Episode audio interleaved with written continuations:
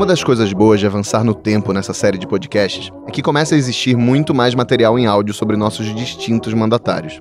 Então, neste episódio, em vez de começar contando uma história que resuma bem o estilo do presidente, eu vou deixar que essa canção, de 1929, sintetize para você o Washington Luiz. Ele é paulista, é sim senhor, falsificado, é sim senhor, farrista, é sim senhor, matriculado, é sim senhor. Ele é estradeiro, é sim senhor, habilitado, é sim senhor, mas o cruzeiro é sim senhor, o voltorado é sim senhor. Vem, vem, vem, pra ganhar vinte, vem seu Julinho, vem, aproveitar também. A música composta pelo Eduardo Souto diz tudo. Presidente de 1926 a 1930, o Washington Luiz nasceu no estado do Rio, mas fez a vida em São Paulo, sendo assim um paulista falsificado. Era um sujeito boêmio, farrista, e um dos apelidos dele era Rei da Fusarca. Ele tinha como lema governar e abrir estradas, daí a fama de estradeiro. E foi derrubado depois de apoiar o governador de São Paulo, Júlio Prestes, o seu Julinho, para sucedê-lo na presidência, e não mineiro, como mandava a política do café com leite. Washington Luiz, o último presidente da República Velha, é o presidente da semana. Eu sou Rodrigo Vizeu e conto mais sobre ele em instantes.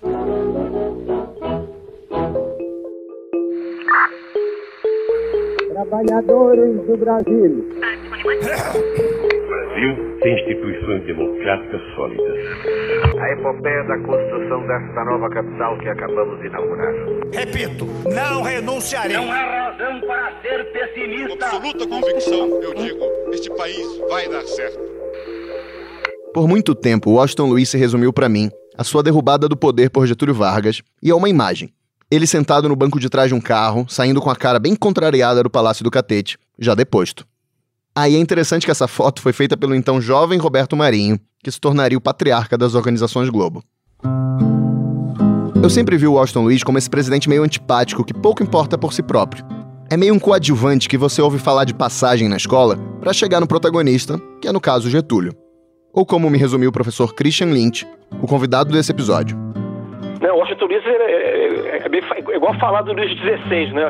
É aquele cara que chega no final e acaba morto pela Revolução, né? O Christian Lynch é cientista político, historiador do Instituto de Estudos Sociais e Políticos da UERJ e da Fundação Casa de Rui Barbosa. E conforme eu conversei com ele e fui lendo a respeito, eu vi que o último presidente da República Velha é bem mais que só um passador de bastão da história.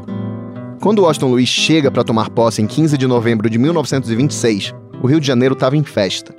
Era música, chuva de pétalas e desfile do presidente em carro aberto. Se você tiver ouvido o episódio anterior sobre o Arthur Bernardes, vai saber por que as pessoas estavam tão felizes com a chegada de um novo presidente. Então Washington assume com essa expectativa de pacificar o Brasil depois de tantos conflitos e perseguições políticas. O que no início ele fez mesmo. O novo governo encerra o estado de sítio, liberta presos, fecha as prisões terríveis do governo Bernardes e até legaliza o Partido Comunista, que tinha sido criado em 1922. Washington Luiz também cai no gosto da opinião pública pelo estilo dele. Era um cara de família tradicional do interior do Rio, fez todo aquele percurso da elite da época, estudou direito em São Paulo. Então ele chamava atenção porque era extremamente culto e sofisticado. E não só em política.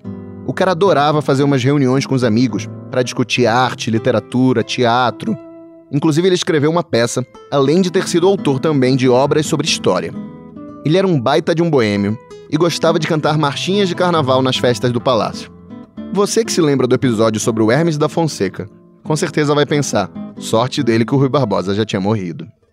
O presidente também fazia sucesso pela aparência e pela boa voz. Ele era um homem muito bem apessoado, ele é um perfeito representante da classe política da Primeira República, é, do Estado talvez mais nobre que a República tinha, que era o Estado líder, o Estado que estava na vanguarda do progresso econômico do país, um Estado que mais tinha dado presidência da República desde o começo da, do regime. Repito, ele vinha de uma ótima família, tinha fama, com razão, de ser muito competente né, e inovador. Antes de ser presidente, Washington Luiz foi prefeito e governador de São Paulo, onde ele começou a ganhar algumas famas. À frente da capital paulista, ele teve que lidar com aquela greve de 1917. Ficou para a história uma frase que pinta ele como um insensível a causas sociais. Questão social? É caso de polícia. Na verdade, isso aí foi meio que fake news. O que ele disse exatamente foi outra coisa. A agitação operária é uma questão que interessa mais à ordem pública do que à ordem social, representa o estado de espírito de alguns operários, mas não de toda a sociedade. No governo de São Paulo, Washington Luiz investiu feito louco na construção de estradas. Isso aí me deixou questionando: seria nosso velho e galã presidente o primeiro culpado pela nossa enorme dependência de hoje da malha rodoviária? Isso passou a ser um erro depois de uma certa época. Não na época do Washington Luiz. Porque é, naquele tempo você não tinha estrada de rodagem nem do Rio para São Paulo. O Rio era a capital do Brasil. Você não tinha, o capital do Brasil não tinha estrada para você ir para a segunda cidade do Brasil, que era São Paulo que era a capital do principal estado brasileiro. Então é óbvio que a abertura de estradas ali era fundamental. E é, é bom lembrar o seguinte: quando você está falando em abrir estrada, eu não estou dizendo necessariamente que a estrada era asfaltada ou pavimentada. As estradas eram de terra. Não tinha estrada para lugar nenhum. Então eu acho que você construir estradas é, é, é, era uma necessidade. Mas, mas nesse tempo também se construía muita estrada de ferro. Então você não, não, tinha esse problema. O problema começa a aparecer na década de 50, 60 especialmente no tipo de. no, no padrão criado pelo Juscelino Kubitschek de desenvolvimento, que era um, é, é, era um padrão de consórcios de empreiteiras amigas, era um negócio demofóbico. Né? A Constituição de Brasília foi o ato de maior demofobia que, que já foi praticado no Brasil. Tá? E esse desejo de empurrar a, a indústria automobilística em detrimento da, da, das, da malha ferroviária. Se você olhar a, a, a evolução da, da, da, malha ferroviária brasileira, ela começa a evoluir exatamente no governo de Juscelino Kubitschek. Opa, opa, mas isso é assunto para outro presidente da semana.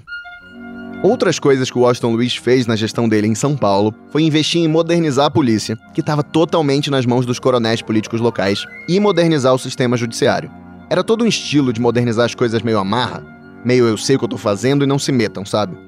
O Christian Lynch vê alguns ecos desse estilo do Partido Republicano Paulista, o PRP, e do Washington Luiz até hoje em dia. Tem uma geração nova que sustenta que o progresso tem que ser feito numa base um pouco mais, digamos, autoritária por parte do Poder Executivo. É, e que para isso você tem que livrar é, a, a administração da politicagem representada por esses velhos elementos atrasados, coronelistas do, do interior. Então, é, o Washington Luiz, ele é modernizador à sua maneira também. É claro que isso é, uma, é, uma, é, um, é, um, é um espírito de modernização conservadora. Você tem o desenvolvimento de um liberalismo particular em São Paulo na Primeira República, que eu acho que, é, que, que, que vai até hoje em São Paulo. Quando você vê as características que o PSDB assume em São Paulo, especificamente em São Paulo, é muito semelhante ao espírito do PRP, que é, que é, que é uma ideia de, de, de, progresso, mas é uma ideia de progresso é, tecno-burocrático, muito econômico, pouco sensível ao social, é muito orgulhoso da, da, da, da sua paulisticidade, se eu puder dizer assim. E que, e que, realmente é muito capaz, mas deixa a desejar em outras áreas. O Washington Luiz apresenta essas, essas, essas características. Quando você pensa em alguém sei lá, quando eu olho alguém como, por exemplo, o, o Dória, é que o Dória é um pouco caricato, mas ele tem essa, esse perfil, entendeu? Do sujeito que entra, procura se impor por um certo carisma, mas é um carisma muito elitista. E que você procura se impor através de um discurso também tecnocrático, um discurso de. É um discurso que diz o seguinte: liberdade importante mesmo é liberdade econômica. Porque o progresso político, o progresso social vão vir a reboque do, do, da liberdade econômica, entendeu? Isso era uma mentalidade muito comum na Primeira República. A Primeira República acreditava nisso. Tá? O establishment conservador da Primeira República dizia isso. Ah, o sistema é oligárquico e tal. A resposta que eles davam era: o sistema é oligárquico porque o paraíso é pobre. A coisa mais importante que você tem que fazer, que é o que a República vem fazendo, é promover o progresso econômico. Porque o progresso econômico é que vai trazer mais na frente o progresso social. Tá? Então era uma questão de prioridade. Uma tecla que eu tenho batido alguns episódios já. Nesses anos 20, na verdade desde meados dos anos 10, o Brasil estava mudando rápido, tinha mais gente querendo voz e questionando o mando das mesmas elites de sempre. E não é só no Brasil que a velha democracia de estilo liberal era questionada. Você vai ter emergência várias doutrinas ou ideologias antiliberais. O liberalismo passa a ser visto como uma velharia do século XIX, típica de um período de dominação puramente burguesa, como diziam, um tipo de. É, onde a, a massa, as massas, estavam alijadas do processo político e o processo político era controlado por uma, um, um punhado de oligarcas. você vai ter uma crítica tanto à direita quanto à esquerda a respeito desse tipo de, desse tipo de política. É, isso vai dar origem ao fascismo de um lado e ao comunismo do outro. Olha esse caldo. Fascismo e comunismo ficando cada vez mais na moda. Os jovens militares querendo mais espaço. Os estados menores querendo mais poder. E a democracia, mesmo a capenga que existia no Brasil, sem essa bola toda. O nosso presidente podia até não ser destemperado como Arthur Bernardes. Mas você já deve ter concluído pelo jeito dele que o Washington Luiz era cheio de si demais para ver que o regime que ele governava estava tão em risco. O mesmo governo que tentou acalmar as coisas quando assumiu, já em 1927 consegue aprovar uma lei reduzindo as liberdades do país. Essa lei vai controlar a imprensa, reprimir tenentes e operários e volta a criminalizar os comunistas. Aí chega o ano de 1929 e muita coisa acontece. Nos Estados Unidos, a Bolsa de Nova York quebra, o que dá início a uma crise econômica gigantesca que ia afetar o mundo todo, inclusive o nosso café. No Brasil, o governo não dá conta de segurar as pontas, como sempre fazia, dos prejuízos dos produtores rurais. As contas públicas já estavam sofrendo demais com isso, e o Washington Luiz se nega a dar mais um empréstimo aos cafeicultores. Os produtores se reúnem e dão um recadinho. O lema é a lavoura, hoje com o governo. Se não formos atendidos, amanhã será a lavoura sem o governo. E depois, a lavoura contra o governo. Esses ruralistas. Bom, outra coisa que acontece ali por 1929 é que o Washington Luiz tinha tanta certeza que ele que sabia das coisas que decide indicar o governador de São Paulo, Júlio Prestes, como sucessor dele na presidência. Aí, pelo amor de Deus, não confunda o Júlio Prestes com Luiz Carlos Prestes, líder tenentista e depois comunista. Eu sei que pode parecer óbvio, mas é uma confusão que eu fazia na escola, então vai que, né? O problema de indicar o governador paulista era a política do café com leite. E segundo ela, era a vez de um mineiro presidente. No caso, o governador de Minas, Antônio Carlos de Andrada. O Christian Lynch me disse que o Washington Luiz tinha um pecado, que era ser paulista demais. Paulista demais no sentido de que a crença de que o São Paulo era o motor do país e você tinha que, e uma certa desconfiança do, da, de uma, da incapacidade dos outros estados de conseguirem bem conduzir o Brasil. Essa é outra característica de uma certa direita liberal paulista, que é uma certa tendência de olhar o resto do Brasil como uma espécie de extensão de São Paulo, entendeu? E, e essa vai ser talvez a, a, principal causa de queda dele na, na, em 1930, porque havia muita ciumeira dos outros estados por causa dessa, dessa, dessa é, digamos, dessa soberba dos políticos paulistas da Primeira República. É, eu já vi várias cartas de, de, de mineiros entre si, é, reclamando da arrogância dos políticos paulistas. Como, se, como assim, ah, eu acho que tem uma carta, inclusive, do ministro da Fazenda, do, do Afonso Pena, é, em que ele diz isso. Esse pessoal de São Paulo é insuportável. Você, você fala do progresso da sua própria província, eles sorriem, como se fosse uma bobagem. Quer dizer, como se não nada se comparasse com eles, entendeu? E, e, e, e, isso explica, eu acho que é, que é o, o, principal do, da confusão que vai dar em 30, que é a insistência dele em apontar o Júlio Prestes como, como sucessor. Escanteada na sucessão presidencial, Minas juntou sua bronca com a de outros estados insatisfeitos. O principal deles era o Rio Grande do Sul, governado naquela época por um sujeito super integrado ao sistema da República Velha, o senhor Getúlio Dornelles Vargas. Daí, contra a candidatura do Júlio Prestes, se forma a Aliança Liberal, com Getúlio candidato a presidente e o governador da Paraíba, João Pessoa, como vice. Tudo isso com o poderoso apoio da Minas Gerais Antônio Carlos. Mas agora vai, né?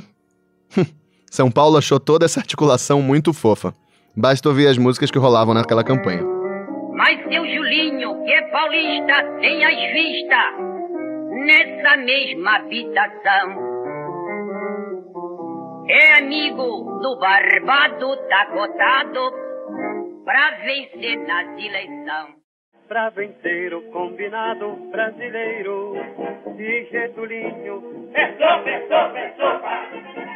Paraibano com gaúcho e com mineiro, diz o Julinho. Claro que também tinha zoação com Júlio Prestes e seu padrinho presidencial. Quem sobe lá para o puleiro, galinheiro, só pensa num bom companheiro, a fim de ser o seu herdeiro. Pela última vez, as engrenagens da República Velha funcionaram. Cada oligarquia estadual trabalhou por suas fraudes, mas no fim o voto de cabresto do seu Julinho era maior. Júlio Prestes foi eleito com mais de um milhão de votos. Getúlio teve 700 e poucos mil. Mais uma vez, a oposição começou a gritar contra as fraudes.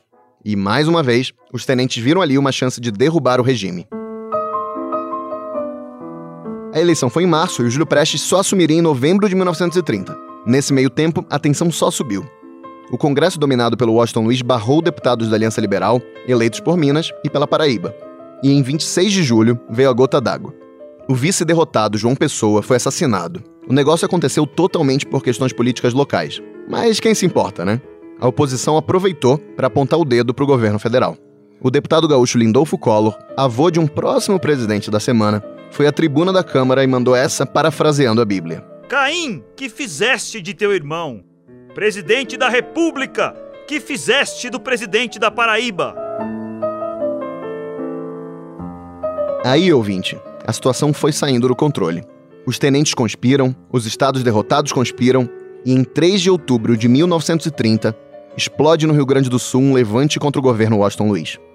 Naquele dia, o candidato presidencial derrotado, Getúlio Vargas, escrevia em seu diário: A hora se aproxima.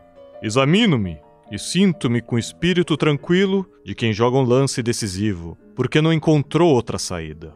A minha vida não me interessa, e sim a responsabilidade de um ato que decide o destino da coletividade. E se perdermos, eu serei depois apontado como responsável, por despeito, por ambição, quem sabe.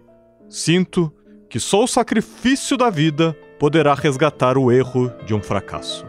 Mas Getúlio não precisou se matar, ao menos não em 1930.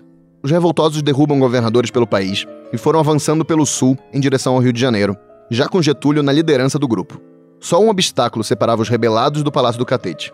Mais um baita de um obstáculo: o estado de São Paulo, de Júlio Prestes. O encontro entre as duas tropas aconteceria em Itararé, na divisa entre São Paulo e Paraná.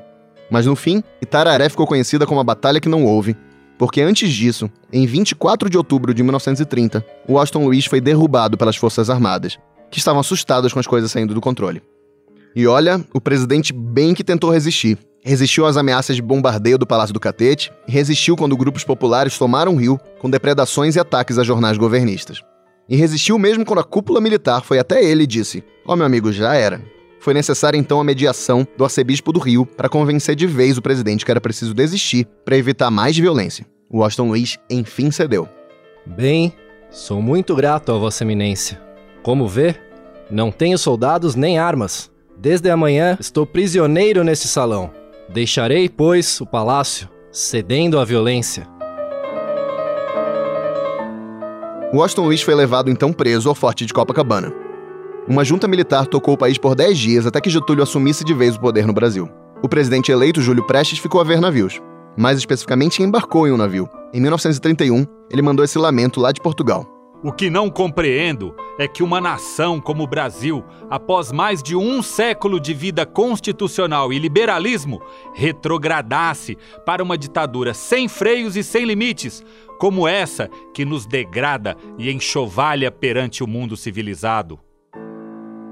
O agora ex-presidente Washington Luiz também partiu para o exílio nos Estados Unidos e na Europa. De lá, só voltaria 17 anos depois, com Getúlio deposto. Washington Luiz viveu ainda mais 10 anos, até 1957, mas nunca mais se interessou por política. Washington Luiz deu uma de Dom Pedro II. Talvez ele tivesse Dom Pedro II como modelo de alguma maneira, porque o único chefe de Estado brasileiro que tinha sido posto para fora do Brasil e ficado no exílio tinha sido Dom Pedro II. Pedro II também, Pedro II desapareceu da política. Ele não, não protestava, não condenava a República, não ia para os jornais, ele não fazia nada disso. E o, e o Washington Luiz também não. Washington Luiz sobreviveu, ele voltou ao Brasil em 1947 e não se metia, não se meteu nunca mais em política. Eu acho que no caso do Washington Luiz, talvez ele tivesse uma vida tão boa, né? Para que, que você apurrenhar com a política? Tanto que teve, né? Ele tinha, tinha dinheiro, tinha mulheres, tinha tudo. Eu levei ao Christian uma questão. Por que a gente chama essa série de acontecimentos de Revolução de 30 e não de golpe de 30, como fazemos em relação a 64?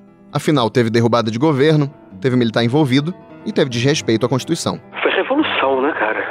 Quando eu digo revolução, não é no sentido nem bom nem ruim, entendeu? É no sentido de, de instabilidade completa, causada pela, pela emergência de novos atores. É óbvio que 1930 foi uma revolução, porque ela começa, na verdade, com uma sublevação de, de, dois, de três estados da federação, sendo que no caso do Rio Grande do Sul você tem é, é, a prisão das, dos chefes, ou a prisão ou a adesão das guarnições federais no Rio Grande do Sul. E você tem um movimento de tropas que vai subindo do Rio Grande do Sul para Santa Catarina, de Santa Catarina para é, o Paraná. Então você tem um movimento de tropa, você tem decretação de estado de sítio, que foi decretado pelo Congresso nacional. Você tem pânico, aqui no Rio todo mundo entrou em pânico, as tropas iam chegando. Você tem deposição do presidente da República por uma junta militar. Tá? Você tem povo na rua, você tem saque, tá? você tem desordem, você tem dias que não existe mais ordem. E isso para mim é revolução. Se o Brasil teve uma revolução, foi essa. Porque é evidente que toda revolução embute um golpe de Estado. A revolução também destrói as ordens constitucionais. A questão é se o golpe e a revolução ambas destroem os textos, eh, os textos constitucionais, tem uma ruptura com a ordem constitucional anterior, qual é a diferença que vai ter entre revolução e golpe? Simplesmente a revolução, ela é um golpe muito mais poderoso, que envolve mais desordem, envolve morte, envolve é, anomia, a criação de um estado de anomia social, entendeu? Aposto que o golpe não, o golpe da República não criou anomia nenhuma, o golpe de 64 também não criou anomia nenhuma. Tá? Você não teve um, você teve envolvimento de povo. Por isso que eu estou dizendo, se houve algum no Brasil, foi isso. Agora, isso não significa que é bom.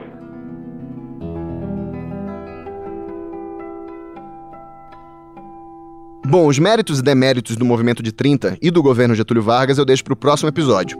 Mas entre as ações do novo regime, esteve a de desqualificar o que veio antes lançando sobre o antigo regime uma aura de, bom, República Velha. A era Vargas vai querer se afastar da Primeira República. Até porque, porque o próprio Getúlio era um homem da Primeira República. Então você constrói a, a, a, o pós-30 como uma época de novidade absoluta. Eu acho que é bastante injusto, de alguma maneira. Porque a legitimidade do, do Estado Novo, ou, do, ou da construção é, do Estado, sei lá, o núcleo de, um esbocinho de Estado de bem-estar social, que vai ser criado depois de 30, é, debaixo do, do governo Vargas, eles tiveram que fazer da República Velha um espantalho, entendeu? Tanto assim que, se você parar e perguntar, mesmo para uma pessoa culta, ninguém sabe direito quem foram os presidentes da Primeira República. A impressão que você tem era que tudo era mais ou menos igual, era um bando de homem branco de cavanhaque e que serviam, serviam os interesses da oligarquia do café tá? e do café com leite. Era isso. Então você criou uma espécie de caricatura da Primeira República que não mostra o que o regime realmente era. Quando eu estou discutindo isso, não estou dizendo que a República Velha era uma maravilha, não. Era um regime muito complicado e muito antipático, eu diria, como todo regime oligárquico. Os governos não eram todos iguais, havia, havia distinções razoáveis entre eles. E sobre o Washington Luiz, qual é o saldo? Eu acho que o governo do Washington Luiz ele tinha surgido como uma espécie de governo ideal da, da, aristocracia da Primeira República, entendeu? Por todas as características que eu lhe dei, era o sujeito que era liberal economicamente, era o sujeito que era elitista, era esse sujeito que acreditava no papel da elite na promoção do progresso, era, era, ele era também, pertencia ao society, ele era jovem, ele era empreendedor, entendeu? É, é um tipo de, de modelo que, que assim, que ficou mas meio que deslocado na, na, na, democratização. Uma espécie de liberalismo ilustrado, sabe? Assim, o, governante é, liberal ilustrado, que vai bem nascido, que vai, que vai, que vai, que vai botar o Brasil junto com os, os, né, os, os, grandes países civilizados, o cara novo, o cara que é da elite, o cara que é bem criado, sujeito era casado com Monteiro de Carvalho, tá entendendo? E também ia tirar o, dizia que ia tirar o Brasil do, do, do, primeiro lugar da gafieira e colocar no último lugar do Jockey Club. Ele foi um, um presidente bom, ele deu azar, que foi a, a quebra da Bolsa de Nova York, e pecou pela teimosia em querer impor o candidato dele. Se ele não tivesse feito isso, ele, se ele tivesse entregue o poder pro, pro Antônio Carlos, é, ele teria saído bem na história, acho. Ele não foi um mau presidente, entendeu? O Hermes da Fonseca foi mil vezes pior do que ele. O Floriano, então, era um, um sanguinário. Ele foi muito pior. O Teodoro era um idiota. Idiota como um idiota inocente útil. O Prudente de Moraes era um sujeito fraco, era sempre, não tinha muita habilidade. É, se você olhar os grandes presidentes da Primeira República, você vai ver quem? Você vai ver o Campos Salles, apesar de ser um esculhambalo, porque era impopular, porque ele tinha que resolver a crise, mas ele foi o cara que botou a República em pé. Foi Campos Salles. O Rodrigues Alves, que talvez tenha sido o melhor de todos, mais ou menos o Venceslau, né? Só que o Venceslau decretou aquele estado de sítio para o país inteiro por causa da Primeira Guerra Mundial. Não precisava. E depois vem quem? Depois é o Washington Luiz. Né? Ele está numa galeria boa. Só que ele deu azar. Deu azar e também fez burrice, né? foi querer passar por cima de Minas.